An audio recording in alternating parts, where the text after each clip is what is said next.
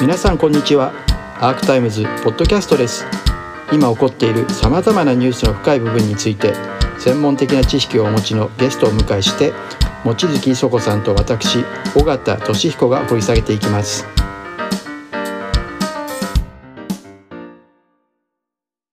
もう簡単に言うと中国と日本って大体もう50年ぐらい国交回復してあるんで最初の十数年は私はそのよく大平さんが言ってたその食材として日本が中国交正常化をあの戦争の反省のためにやったんだと田中角栄、まあ、その十数年あったんですね。その後は ODA で中国の近代化を助けるっていう十数年だったわけですね。でここで、えー、中国もうまくいってそれに乗っかって鄧小平が改革開放をやってうまくいったと。でこの3期第3フェーズとして今はもう明らかに中国がその経済成長して特に2010年に GDP で日本を抜いたりして明らかにそのライバルになってきたという状況で、えー、ということもあって、えー、明らかに中国に対するその自民党のスタンスも変わってきてますよね。ただしその面白いことで経済的に見ると実はここ数年安倍政権の頃なんですけど数年前までは中国と日本がトラブルがあると、自民党の議員からいやなんか地元の中小企業の社長さんたちが「先生あんまりその中国とトラブルを起こさないでください。うちのビジネス中国でやってんですから」っていう声があって、えー、意外とそういう草の根の動きもあったりしてそれが日本自民党のその親中体質を支えていた部分があるんですね。ところがねここ23年まあ、安倍さんの最後の頃からやっぱりその日本人全体の対中意識っていうのは変わってきたんですね。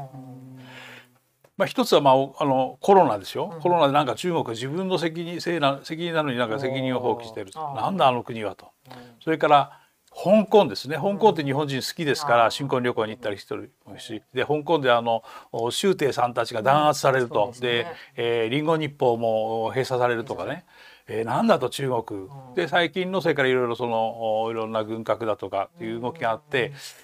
自民党の草の根の保守の人たちも、うん、中国とうまくやってくださいよ先生っていう声があんまりなくなってきたの最近の傾向で。これがね自民党の議員の心理にも実はあの影を落としてんですよ。でですからこれ意外と対中問題っていうのはちょっと根が深くなってて、うんはいえー、自民党の右とか左っていうだけじゃなくて、えー、やっぱりその対中認識が日本人の中でちょっと変わりつつあるんですね。まあ、世論調査なんかしても中国に対する意識って非常に悪くなってますので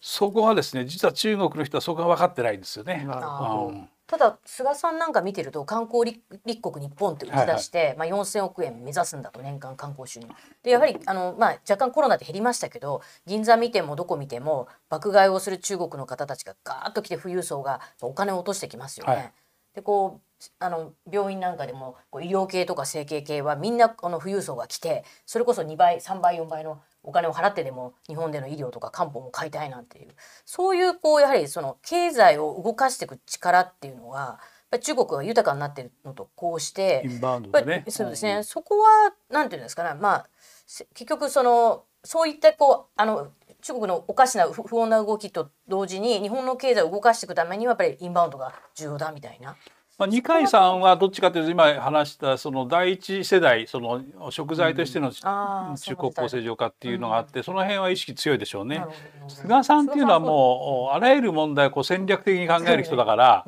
えー、中国に対してはもちろんそのビジネスインバウンドを迎えたいけど中国に対してちょっと時々ガツンとやらないと中国っていうのはその本当にその本音を言ってこないっていうかあの本当の交渉はできないと思ってるでしょうから、えー、例えば菅総理がバイデンとの首脳会談で52年ぶりに台湾海峡の平和と安全が、え重要だと死活的重要だっていうのを入れたわけですよね。それまでのこれまでの歴代総理大臣はやっぱり外務外務省が「いやこの台湾海峡なんて言ったらもう中国がもう激怒しますからやめてください」とずっと言ってたのを安倍さんでさえできなかったのを菅さんは52いやそんなのもう入れろと。そこはもうそういうそのまあ観光インバウンドはもちろん重要だけどもうちょっと現実的にたまにはガツンとガツンとやった方が中国のが折れてくるんだと、そういうまああらゆるものをその交渉で考える人だからそうなんです、そういうところありますね。そこはだから台湾はその中あの菅がそのバイデンとの会談で台湾海峡の平和と安全っていうのを入れてくれたっていうのをものすごい感謝してるんですね。あそうですか、先ほどの話だと安倍さんの時は軍事的にはアメリカに対してだけれども、まあ、歴史問題あるにせよ経済については互恵的、ね、戦略的互恵関係って言ってましたよね。いう部分があったけれどもそれに対して岸田さんの場合は、まあ、今アメリカに対してすごく言ってるけども先ほどの話だと中国に対するシンパシーもないと。そういう自民党の中でその草の根保守がなくなっていく中で非常に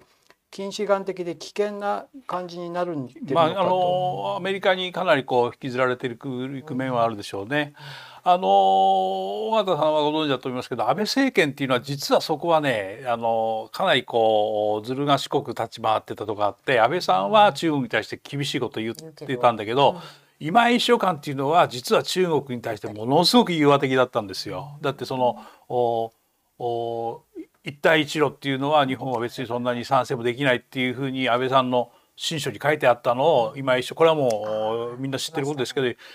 安倍さんの新書総理新書を書き換えて一帯一路に我々は賛成しますよっていうのを中国側に伝えてるわけですから。ね、習近平国家主席を呼ぼうとしてたわけですからね。二階さんからその安倍さんの新書を渡す時に一帯一路賛成だっていう新書にしちゃってるわけですから。で、えー、今井さんはその例えば李克強が日本に来た時にトヨタの研究所門外不出の研究所を案内したりして。もうものすごくこう中国に対する中国に対する投資がうまくいけば日本の経済にもプラスだっていうのは今井さんのその実利ですよね。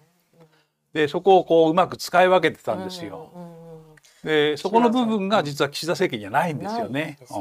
ん、そういう意味で言うと二重構造の部分非常に危険ですよね。そうそういう意味ではね。